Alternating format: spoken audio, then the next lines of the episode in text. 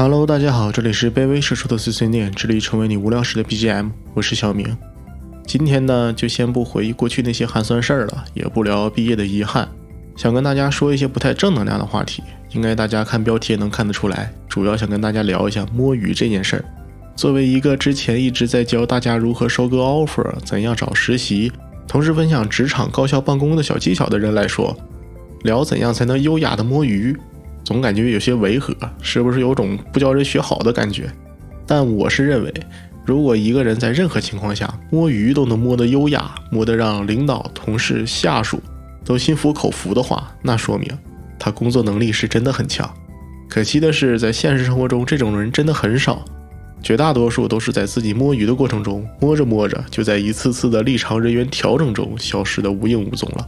可谓是一时摸鱼一时爽，一直摸鱼一直爽，爽到最后沦落裁员火葬场，这也算是乐极生悲，福祸相依了。那有没有办法能真正做到一直摸鱼一直爽，还不用担心自己被优化呢？我相信一定是有的，只不过我涉世未深，还没在摸鱼这条道上融会贯通，化繁为简，去伪存真，最后走到大道无形，似摸似不摸的状态。也只能跟大家分享一下，如今我在工作中是如何优雅摸鱼的一些小技巧，同时也跟大家探讨一下，为什么同样都是摸鱼，有些人摸鱼，老板就熟视无睹；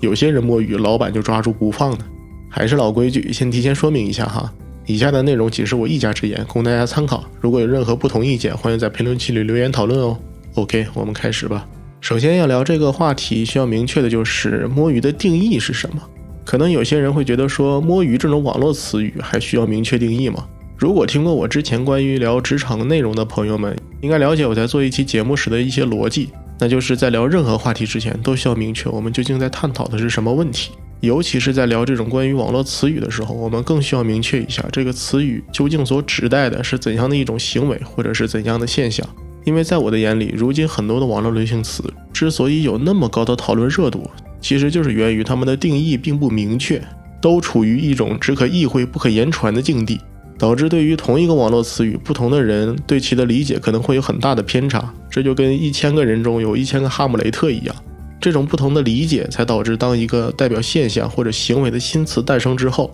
会在一段时间里，不同的人对其产生不同的解读，进而扩散到舆论场里，引发大家对于这个话题的讨论。所以在聊摸鱼这个话题的时候，我们需要给它先下一个定义，怎样做才算是摸鱼？这样也有助于大家后续的探讨。百度百科呢，对于摸鱼给出了两种定义，其一是指上班时间偷懒、不认真工作，具体表现在上班时间做与工作无关的事情，或者为凑齐八小时工作时间早早做好准备，等着下班。其二呢，是指偷懒、不务正业、不干正事儿，或者在集体活动中不出力，同划水类似。这两个解释都有着些许不同。第一种是将摸鱼限定在了工作期间，是不认真的一种表现；第二个解释呢，则是将摸鱼赋予了一种划水的意味，提到了还可以描述成在集体活动中不出力。总之，不管是第一种还是第二种，都将摸鱼归结为了一种偷懒、不务正业的行为，是一个负面的词语。这也算是比较符合大众对于这个词语的印象吧。要不然，在知乎上怎么会有那么多人在问摸鱼的时候总有心理负担怎么办？你们上班摸鱼的时候会心慌吗？上班摸鱼用不用内疚？如何才能做到心安理得的摸鱼？等等这种问题。可其实我觉得摸鱼并没有那么不堪，它顶多可以算作是一种偷懒，但把它归结为不务正业还是有一些过了。我自己呢是将摸鱼定义成只是在上班时间做与工作无关的事情。当然，这个上班可以换成任何的场景。比如在上学时间做与学习无关的事情，在约会期间做与约会无关的事情，甚至是在摸鱼期间做与摸鱼无关的事情都可以。如果用比较严谨的语言去描述的话，我对于摸鱼的定义就是：摸鱼指的是在完成一项或若干项任务的期间，我所做的行为并不能直接有助于完成这项或这些任务，那么这个时候我就处于摸鱼的状态。而我所做的这些不直接有助于完成任务所花费的时间，便可统称为我摸鱼的时间。这就是我所认为的摸鱼，也是我之后在讨论如何优雅摸鱼时所代表的意思。需要大家注意的是，我这里所说的是我在摸鱼的时候做的事情，并不能直接有助于完成任务的行为。换言之，它是可以间接的有助于完成任务，或者从某一个特定角度去看，可能对于完成目前这项任务有一定的帮助。这一点很重要，因为这又关乎于我接下来想聊的另一个问题，就是偷懒真的是一件坏事吗？我记得在我的学生时代，虽然也才过去两年左右吧，但我遇见过不少一直勤勤恳恳把头埋在书本里学习的同学，也碰见过一些学习很轻松、劳逸结合的很好的同学。最后一考试，两者的成绩都很好，但是能一直稳定在头部的同学，大多都是玩的畅快、学的也扎实的那些。我当时也很羡慕，为啥人家一边玩一边学习，成绩还能那么好？我也去问他们有没有什么秘诀，也经常跟他们聊天，趁机看他们有没有私下偷摸用功。但最终发现，人家私底下还真就没有我想象中那样挑灯夜战的学习。我当时也是问了老师，这究竟是为什么？老师给我的回答是：有些聪明的学生总会知道该在哪里偷懒，该在什么时候用功。起初我觉得老师的意思是指人和人在智力上、天赋上的差距。但现在我可能觉得不只是如此，因为这些同学他们比别人更知道在哪些方面做工是事半功倍，而哪些方面是事倍功半，因此他们会在见效快的方向着重发力，而在见效慢的道路上偷些懒，少费些精力。也就是他们懂得如何做才能做到弯道超车，这也算是另一种偷懒的高效了。举个例子，就像前几年在线教育特别火的解题大招，只要你学了几个大招，同类型的题目大部分都能通过几个公式来解决。这就比苦苦刷题积累题型经验的同学省去了不少的时间和精力，但相应的，这种偷懒也不是万能的。学会这些大招的同学可能只是会解题，但是对于其中的逻辑和原理不一定了解得很深刻。万一出的题目脱离了大招的适用范围，这个时候就会显示出每个人对于学科理解的差距。就像大部分学校真正稳定在整个学年第一、第二名的同学，都是既聪明又努力的那几位。这些会偷懒的同学也都是聚集在头部而已，距离真正的顶峰可能还是有一些距离。毕竟自己偷懒省时间的那些方面，在决战紫金之巅的时候，便会成为自己较为薄弱的地方。而真正下过苦功夫、打好基础的人，才能算得上是铜墙铁壁。但如果把这种所谓的偷懒放到工作中，情况也就有了些许不同。不同之处是在于，学习起码是自己可以决定方向的。语文不好，我可以学语文；数学不好，我可以补数学；英语不好，我可以去背单词、刷阅读。可工作不是，工作的任务是取决于目前业务所遇到的问题，或者是领导的安排，并不是完全取决于自己的选择。不是说你想干什么活就能干什么活的。说白了，是工作挑你，而不是你挑工作。这就导致，不管是多牛逼的打工人，总会碰到一些自己擅长的，也会碰到一些自己需要锻炼的工作。在这种情况下，能学会偷懒的话，碰到自己比较拿手的工作的时候，可以少用一些精力，让自己轻松一点；碰到自己不太擅长的工作的时候，可以更专注一点。在工作中偷懒所带来的收益，相比较在学习中也就多了很多，对于时间的利用率也就更高了。所以，话说回来，基于以上的原因，既然在某种情况下偷懒可以在工作中实现高效的利用时间，那么与之相关的摸鱼也就自然而然不一定是件坏事了。至于摸鱼究竟是好事儿还是坏事儿？那就要看自己是如何利用摸鱼的这段时间的，也就是在摸鱼的时候，你都在干些什么。那么我们如何才能做到优雅的摸鱼呢？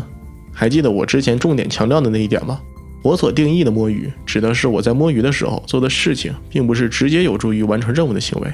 但是是可以存在间接有助于完成任务的情况。而优雅的摸鱼，指的就是我们在摸鱼的时候做的事情，最好可以间接的有助于我们完成手头的任务，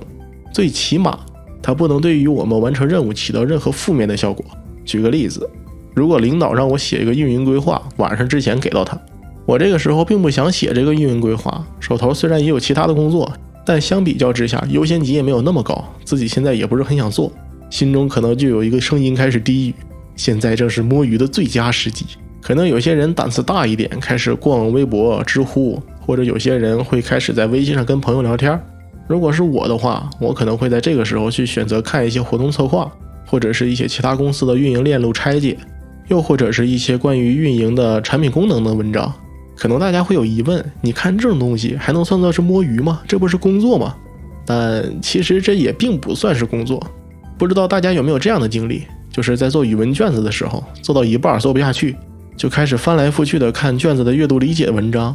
又或者是上课的时候觉得无聊，就开始翻语文书看课文，或者是看政治历史读故事。反正我上学的时候经常这么干。毕竟真正上课的时候看课外书，我的胆子还没有那么大。而且一本书也挺贵的，我也怕老师没收之后蒙受一些经济损失。但是在上英语课的时候，或者其他科目的时候，没事翻翻语文书、看故事的胆子还是有的，而且很大。毕竟就算是老师发现了，你也总不能没收我的教材吧？我下节课还得用呢。跟你说我在学习语文，那倒也不必这样硬套。毕竟我就是在看故事而已，脑子里根本也没想别的。放到现在摸鱼也是一样。你觉得我在看活动策划、链路拆解和产品功能的时候在动脑子吗？其实并没有，就跟我在考试的时候重复看阅读题、上课的时候翻语文书是一样的。我也就是找个东西看一看罢了，在工作之余换一换脑子，放松一下，就当看个乐呵。就算是领导发现你在摸鱼，看到你在翻这些东西，也就不好说啥了。也许会觉得你是在查资料、做参考。又或者是在提高你自己的专业技能，就算你的老板知道你在看这些东西的时候完全没往脑子里去，就是在摸鱼，最终也只能说别翻这些东西了，赶紧把规划写一写，晚上交给我。这时候你要是在刷微博、逛知乎、豆瓣被老板发现的话，岂不是更加尴尬？可能老板也不会提醒你，在心中默默扣上那么几个印象分儿一旦下次如果工作要出现失误的话，没准就会把这笔旧账翻出来了。当然。这所有的一切都是建立在你摸鱼的时候完全没有动脑子的情况下。万一你在摸鱼看案例的时候，发现有一篇案例写的不错，或者确实有助于你手头工作的话，这岂不是又赚到了一笔？能够做到一边摸鱼一边提升自己，在工作中放松自己，还能有所收获，那可谓是真正的劳逸结合。大家都在摸鱼的时候，你却悄悄进步。请问你怎么这么优秀？你是听了卑微社畜碎碎念的这个播客了吗？啊，开个玩笑。当然，你也可以做到举一反三，拓展一下思路。之前我就见过同事在公司里面看一些专业技能的书籍，又或者是在工作时间去看一些有关于工作的公开课，听一些直播的讲座。这些方式都是我为了精进我自己的专业技能。领导就算看到了，也不好说些什么。至于我究竟真的有没有收获，领导又不可能会读心术，他也不知道我究竟学的怎么样。总之，我也希望大家争取都能做到干湿分离式的上班。也就是上班的时候疯狂划水，学习工作以外的所有干货知识。前面说了一些领导看到了也无可奈何的摸鱼方法，但对于摸鱼最重要的还是既要摸得爽，也要能做到全身而退。要不然，即使上班的时候你能做到干湿分离，但是被领导发现的次数多了，最终也会给你记在小本本上，在一次日常的人事调动的时候跟你说拜拜。所以，我们要尽可能的保证，就算是你的老板看你摸鱼摸得贼爽。但也无可奈何，甚至最后感觉你摸的还理所应当。能做到这一点，最重要的就是你在摸鱼的时候能保证日常工作可以按时完成。只有这样，摸鱼不影响工作，才能做到一直摸鱼一直爽。否则，你就是要面临裁员的火葬场。理由也很简单，在老板眼里，不影响工作的前提下摸鱼，那是代表着你工作不饱和，最多也就是之后给你多安排一些工作而已。或者旁敲侧击的点你几句话，最近的工作态度有些问题，需要积极一点。那如果你摸鱼影响到了日常工作的话，经常出现错误，或者是任务出现延迟的情况，那老板会认为你是不是不想干了，开始在这给我摆烂。之后老板就可能会观察你一段时间，看是不是你，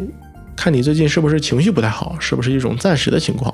要是一直都这么摸鱼下去的话，下次的裁员名单上你的名字也就肯定会出现在上面。这也就是为什么同样都是在摸鱼，有些人就经常被老板收拾，动不动就被叫去单独谈话，甚至过两天人就不见了。可有些人就能一直坐在这里，一直摸下去，摸到海枯石烂，摸到天荒地老，甚至摸到整个部门只剩下他和领导。有些朋友可能会说，那我工作每天都很忙，从早到晚都是事情，我摸鱼的话就肯定会或多或少的耽误工作。但我不摸鱼的话，机器人也顶不住从早到晚的连轴转。这话说的也确实没错，因为有些公司甚至岗位确实是这样，只要上班了，基本都是处于 stand by 的状态，随时待命，根本不知道什么时候会有工作来找到自己身上。这个时候就需要考验一个人对于时间的高效利用程度了。在这里分享几个我经常使用的技巧吧。其实之前的节目里也或多或少的都提过了，只是今天主要再说一下。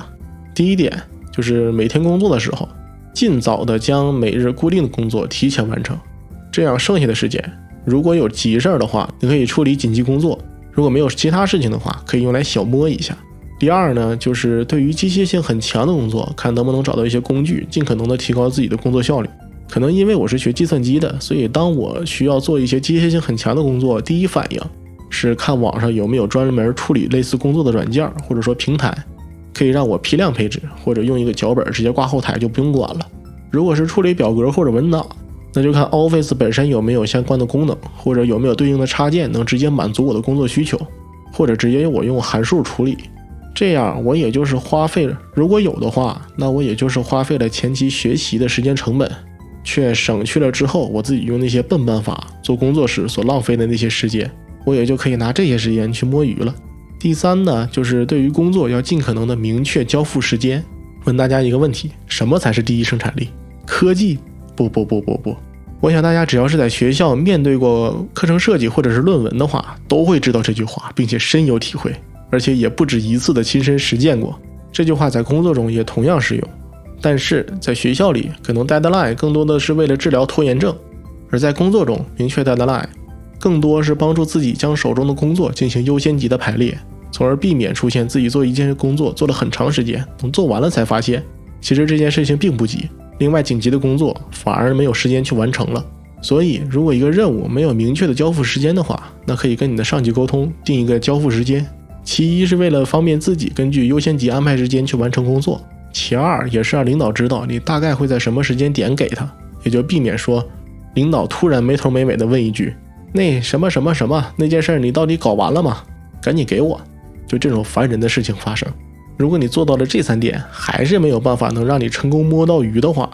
那我也只能在为你忙碌的工作生活感到惋惜的同时，祭出我摸鱼的杀手锏，最终的底牌，那就是将摸鱼变成你的习惯。首先声明一下哈。我的意思并不是让大家将摸鱼变成习惯，而是将摸鱼变成你的习惯。哎，我好像说了一句废话，但详细的来说，就是我并不是在说在工作的时候让大家做什么事情都在摸鱼，形成这样一种习惯，而在工作中将自己摸鱼的行为固定下来，成为一种在别人眼中的习惯。这么说应该就清晰很多了吧？举个例子。如果一个人上班的时候隔三差五去趟厕所，下楼抽根烟，或者出门买个吃的，接杯水，顺道散个步，你不知道他什么时候在工位上，甚至你不盯着点都逮不着他。这样的摸鱼，不光是领导看着心烦，就连正常跟你有业务对接的同事看着都不舒服。毕竟，